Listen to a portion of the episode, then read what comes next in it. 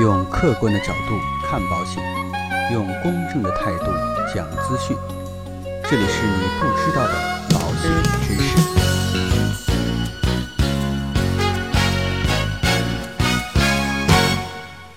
好，各位亲爱的朋友们，这几天呢，我相信大家的朋友圈以及头条的新闻都被一条消息刷屏了。这个呢，就是相互保更名的一个新闻。我呢，也在第一时间在我的头条号上发表了自己的一些看法。当天的阅读量就达到了一万多，并且呢，评论数也达到了八十多条。但是基本上大家的舆论都是一边倒，都在说相互保的更名是因为啊，这样的一款新兴的保险出来之后。触动了传统保险行业的利益，所以啊，是因为被举报才被迫改名和下线的。然后啊，大家都在说啊，我们要力挺马云爸爸。其实个人认为啊，看待任何一个事物，一定不能片面、极端，而应该去正确、理性、客观的去分析这个问题的真相是什么。这个呢，也是我们节目的宗旨之一。我们绝不站队，我们只用客观公正的角度去看待事实的真相。所以啊。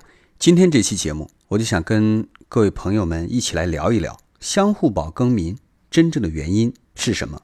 究竟是不是大家想象的，是因为触动了传统保险行业的利益才被迫更名的呢？我们来看一看相互保为什么不能代替传统的保险。虽然相互保和保险设计理念基本相通，都是人人为我，我为人人的精神，但是啊，相互保其实很难去代替传统的保险。其实我们都知道。保险就是保障，就是在关键的时候一定能够帮到你。所以啊，这笔保障的钱必须百分之百安全才行，否则呢，这个就和投资和股票没什么区别了。从这点上去讲，相互保的稳定性、确定性和安全性，其实啊是和保险法相悖的。所以监管机构出手治理，我觉得就是非常正常的事情。我们首先来跟大家分析一下，第一个，相互保存在运行的不稳定性。根据保险法的规定啊，保险公司成立的时候都需要向监管部门缴纳保证金。一旦公司经营不善，随时拿出来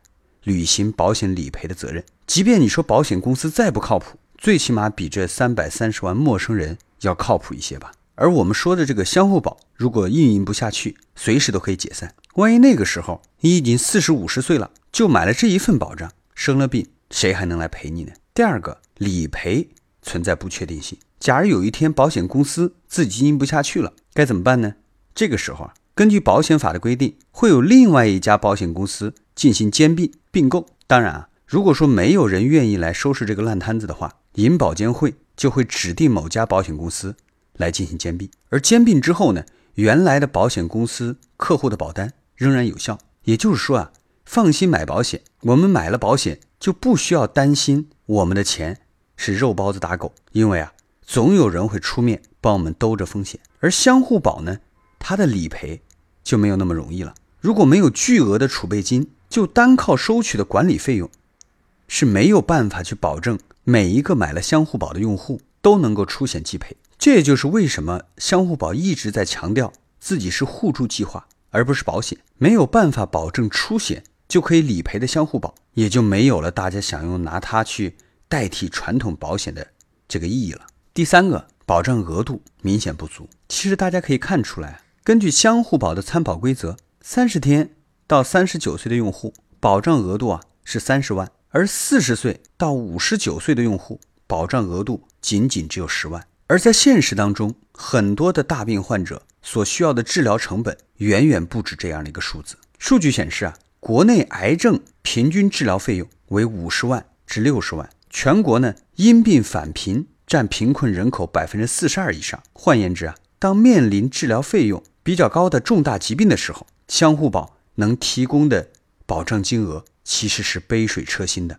基于这样的一个观点，这就是为什么我们在前面的节目当中啊，会说相互保只能成为传统保险业的一种补充，而不是替代品。这个呢，蚂蚁金服啊，保险事业部的总裁尹民他就说过一句话：相互保。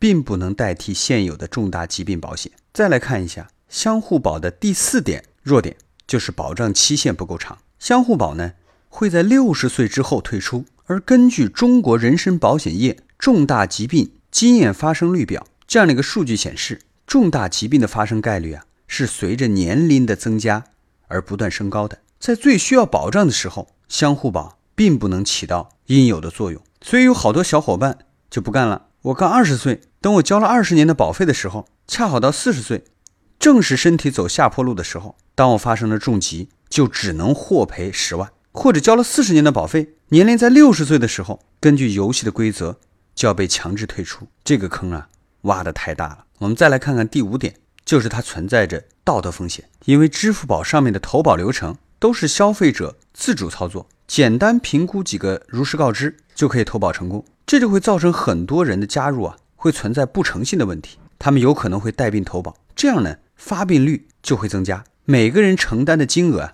也会相应增加，带来的结果就是没有病的人帮着这些有道德风险的人去承担相关的成本。相互保的这种模式，通过芝麻信用来筛选人群，通过限制三十九岁之后只有十万保额，五十九岁之后就不给赔付，理赔可能性啊非常低的这个客户，这个环节啊。是很难做到公平公正的。真正需要帮助的人，一定能够拿到赔偿金吗？如果有些人故意想搞一些坏事呢，组团骗保，这个又怎么去处理呢？所以啊，相互保只能是一种补充，因为相互保的保额不够高，重大疾病的患者和家庭所需要的治疗成本远远高于这样的一个数额，保障期限也不够长，不含六十岁以上的人群，而重大疾病的发生率会随着年龄的增长而不断的升高。如果呢？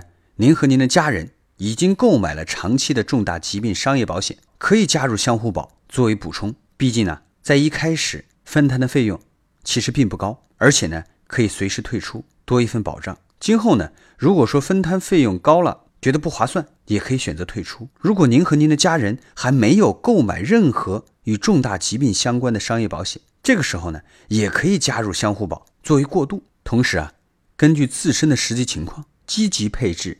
长期的重大疾病商业保险和各类商业医疗险，防范经济生命严重受损的风险，保障个人和家庭的财务安全。所以啊，世界上不仅没有天上掉馅饼的事情，也不要纵容自己不劳而获的心理。保险的本身其实是一种商业行为，免费的午餐呢，只属于慈善机构。既然担心以后的健康风险，希望有人帮助我们去分担，买一份实实在在的好保险，早一点给自己一份靠谱的保障。这才是各位朋友需要关心和关注的。好了，那今天的节目呢，到这里就告一段落。如果说您喜欢我们的节目，请千万不要忘记点击订阅按钮来持续关注我们的节目。让我们下期再见。